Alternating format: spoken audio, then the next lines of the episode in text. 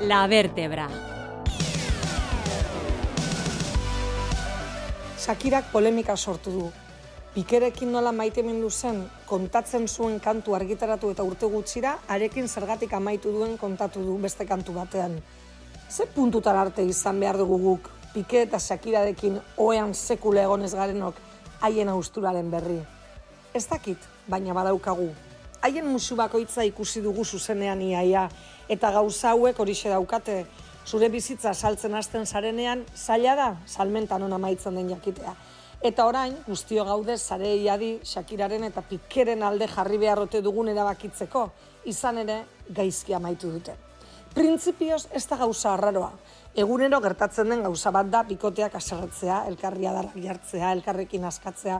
Horraino ez dauka haien bizitzak beste lurtarron bizitzatik oso desberdina den osagarririk. Kontua da ordea, Shakirak pikeri zenbait gauza horpegiratzeko bidea ikusi duenean, guztiok jarri gaituela bide horretan. Guk kafe bat hartzera gonbidatuko genuke bikote hoia eta kristorenak esango genizkioke, edo bertzo bat botako genioke, beretzat dela esan gabe baina berak ondo ulertzeko moduan, edo parranda batean jintonik bat botako genioke alkandorera, beti ere eskala txikian eta gure kuadrilaren onespena lortze aldera. Shakirak ostera mundu guztiari azaldu dio nori kantatzen ari den eta zer den kantatzen dio horri esan nahi diona. Badirudi munduari esan diola ara, zuentzat futbolari bikainaren tipo hau pertsona eskasa da, gehien behar izan duden abandonatu egin hau eta gainera hogasunean zorrak ditu. Horraino, ona iruditzen zait Shakiraren detailea. Ez dut oso ondo ulertu ordea zergatik mespretsatzen duen klaratxia.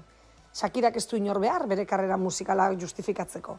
Pikerekin ohera joan ordurako, bagenekien hor zen, mundu guztian saltzen zirenaren kantuak eta bazituen belaunaldiak markatzen hasi ziren melodia arrakastatzuak. Shakira ez zuen pikek egin ezagun. Orduan ez dakit zergatik alderatu behar duen orain bere burua, haren oraingo bikotearekin zergaitik sartu behar duen joko horretan.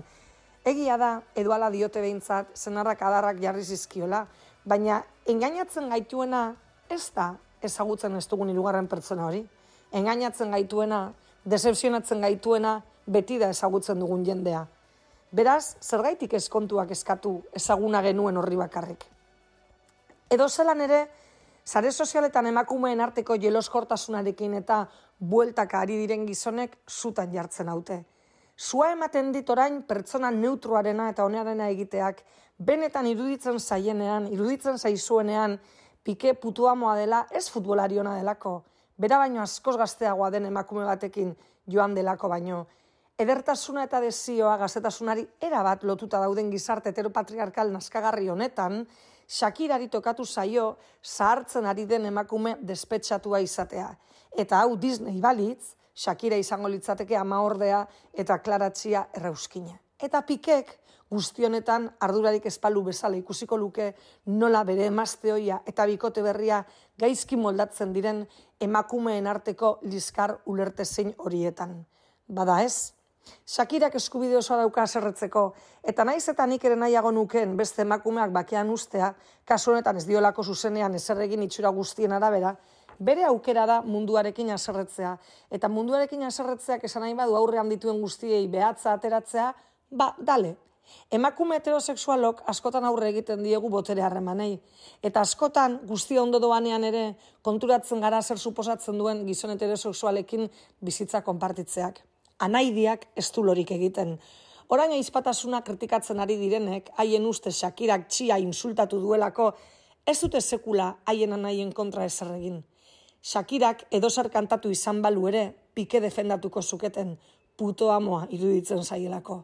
Enago dioenarekin erabat ados, nik ere ez dut uste Shakirak txiari ezerrezan behar zionik, baina izue, nahiago dut Shakira hau, una cosa que no hace otra cosa más que amarte kantatzen zuena baino.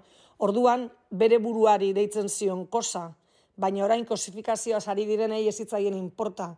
Orain, haren semeak inporta omen zaizkigu. Gauza bat da ez izatea dotorea zure ekintzetan, eta beste bat pentsatzea gu dotoreagoak izango ginatekeela izango ez ginatekeenean.